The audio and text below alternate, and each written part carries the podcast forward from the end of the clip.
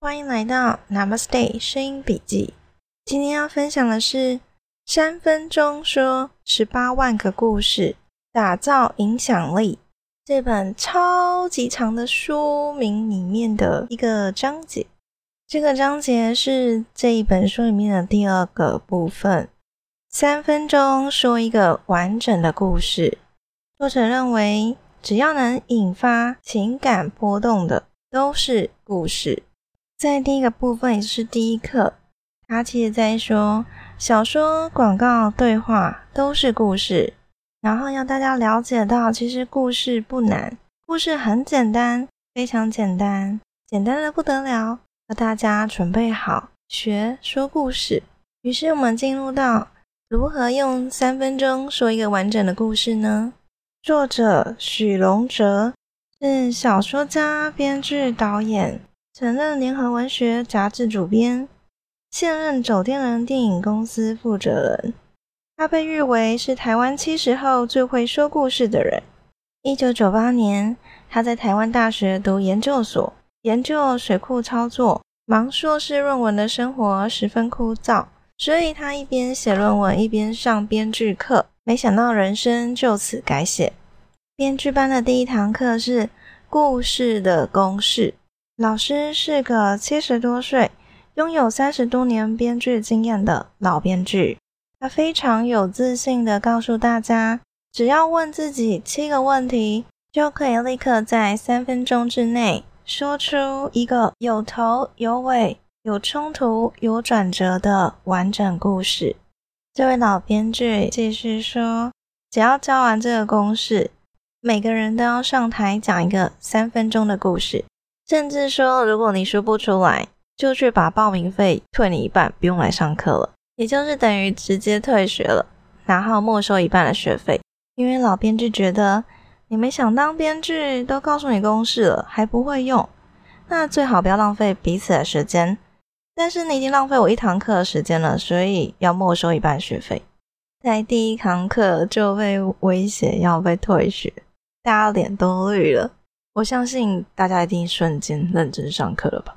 所以呢，这老编剧开始教他们这三十多年来的编剧生涯得到的故事经验，也就是问自己七个问题的故事公式。这七个问题是什么呢？大家可以一边听一边去想，你所知道的故事是不是也都有这样的问题呢？第一个问题，主人翁的目标是什么？第二个问题，他的阻碍是什么？第三个问题。他如何努力？第四个问题，结果如何？通常是不好的结果。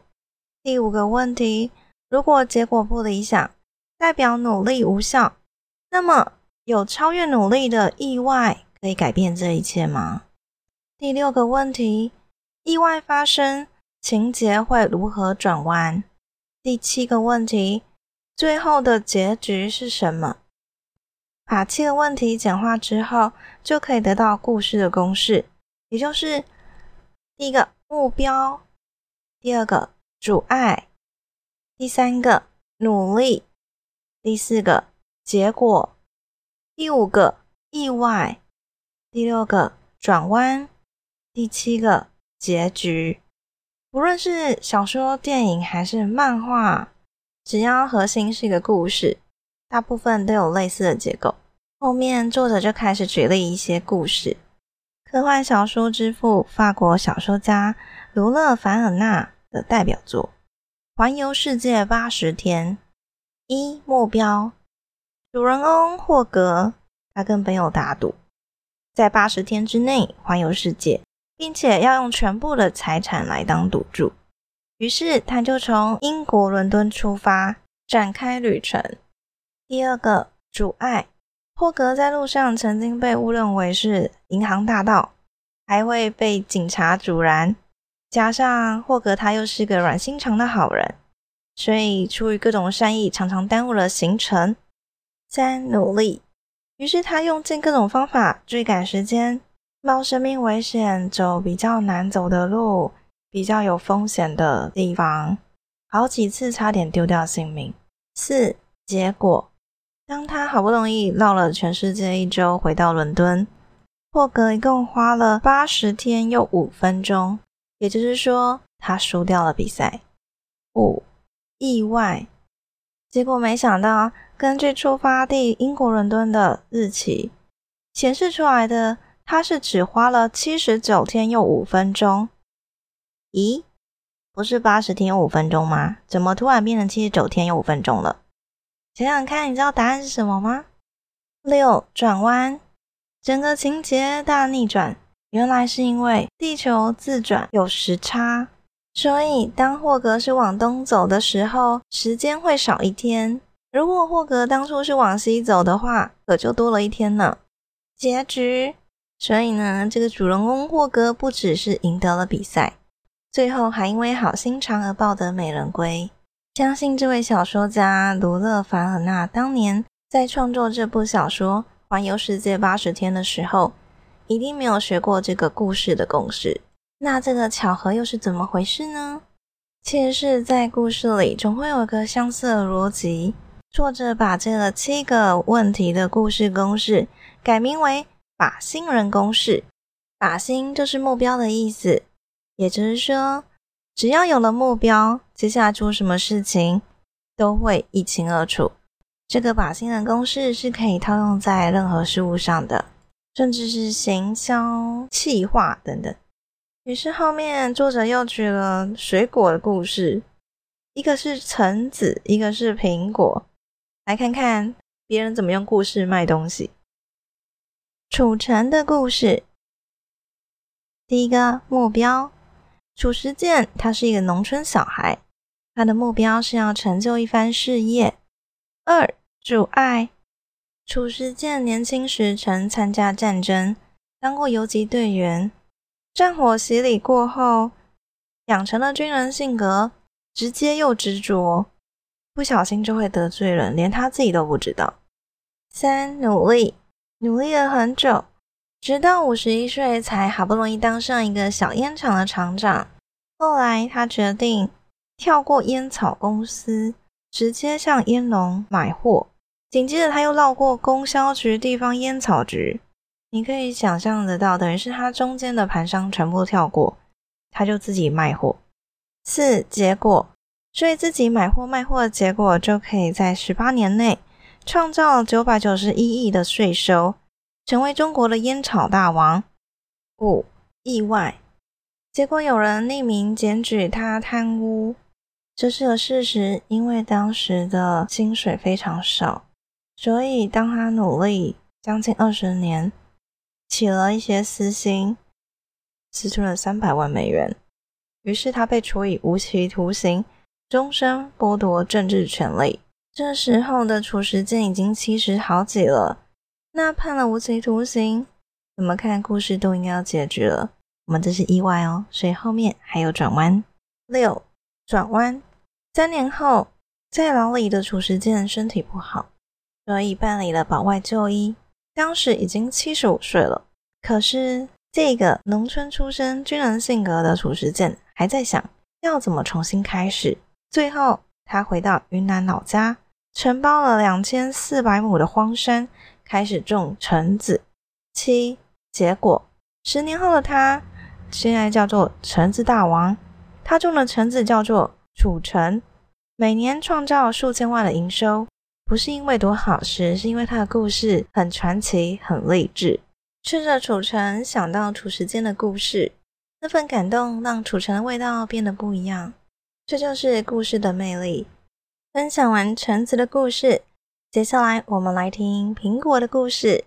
苹果公司旗下的产品很少三 C 市场，与创办人贾伯斯大有关系。贾博斯的人生也和褚时健一样，充满了传奇的色彩。而贾伯斯本身就很擅长说故事。当贾伯斯想要挖角任职于百事可乐的约翰·史考利时，他对约翰说：“你是想卖一辈子糖水，还是跟我们去改变整个世界？”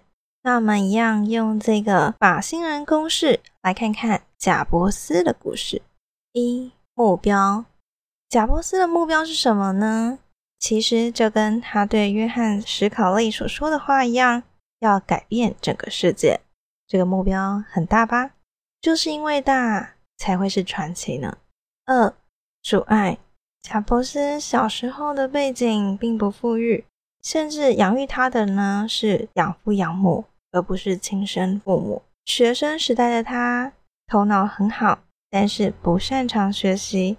大学才读了半年，就因为穷而休学了，在一年半后也退学了。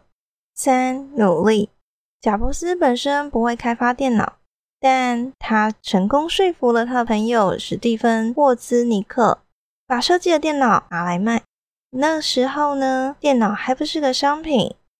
当贾伯斯的同才还在读书的时候，二十一岁的他已经在自己家里的车库和史蒂芬·沃兹尼克成立了苹果公司。他们创造了世界上最早商业化的个人电脑，也就是第一代的苹果电脑。四结果。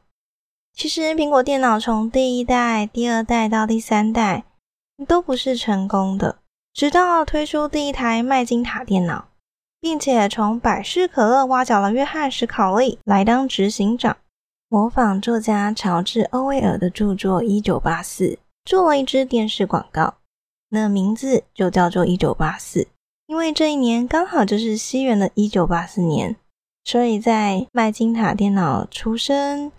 约翰·史考利来帮忙当执行长，以及这样子一个成功的电视广告，引起了很大的回响。这时的贾伯斯开始对公司的影响力大增，来到人生巅峰，担任苹果公司的董事长。然而，却在同一年年底，麦金塔电脑的销量开始下滑，加上最初一起创业的伙伴沃兹尼克离开了苹果。贾伯斯因此被公司认定为影响苹果公司发展的障碍，于是贾伯斯被逐出了自己一手创办的苹果公司。五意外，在贾伯斯离开苹果公司十年之后，苹果经营开始陷入困境，市场占有率从巅峰的百分之十六跌到惨不忍睹的百分之四，在一年中亏损了十亿美元。九十天之内就会破产。而离开苹果公司的贾伯斯，不仅自己成立了电脑软体公司，还收购了动画工作室，也就是皮克斯的动画工作室。于是，苹果高层决定拉下脸，请贾伯斯回去帮忙救火。六转弯，贾伯斯回去担任临时执行长。整顿了公司的内务，也重建了一个全新的苹果公司。在一九九七年，苹果推出了 iMac，而且搭配了一支叫做“不同凡响”的广告，创新设计加上不凡的理念，让产品大卖，于是使苹果电脑度过财政危机。后来又乘胜追击，推出大受欢迎的 Mac OS X 操作系统。贾伯斯全面翻红，从临时的执行长变成了正式的执行长。七结局，而这个结局大家应该都很清楚了。人们永远记得那个当执行长的贾伯斯，那在苹果产品发表会上侃侃而谈、意气风发的样子，带给人们一次又一次的惊奇。从 iPad 再到 iPhone。最后是 iPad，一个又一个划时代的产品，它真的完成了它的目标，改变整个世界。听完这样的故事，有没有觉得贾伯斯的人生好精彩啊？这样一个起承转合，就跟电影情节很像。讲了两个故事，是不是对这一个故事架构有印象了呢？你会使用这七个问题了吗？我想今天就先讲这两个故事。其实这本书在这个章节后面还有一个也很精彩的故事。我看这时间，或许大家会想要休息一下，所以下一个故事我们等到下一次再继续分享。那现在你可以想想看，你要怎么样讲一个故事呢？能不能尝试看看一个故事架构，用这七个问题创造一个三分钟的故事？今天就先分享到这儿，感谢您的收听，我们下回待续。祝福你有一个美好的一天，拜拜。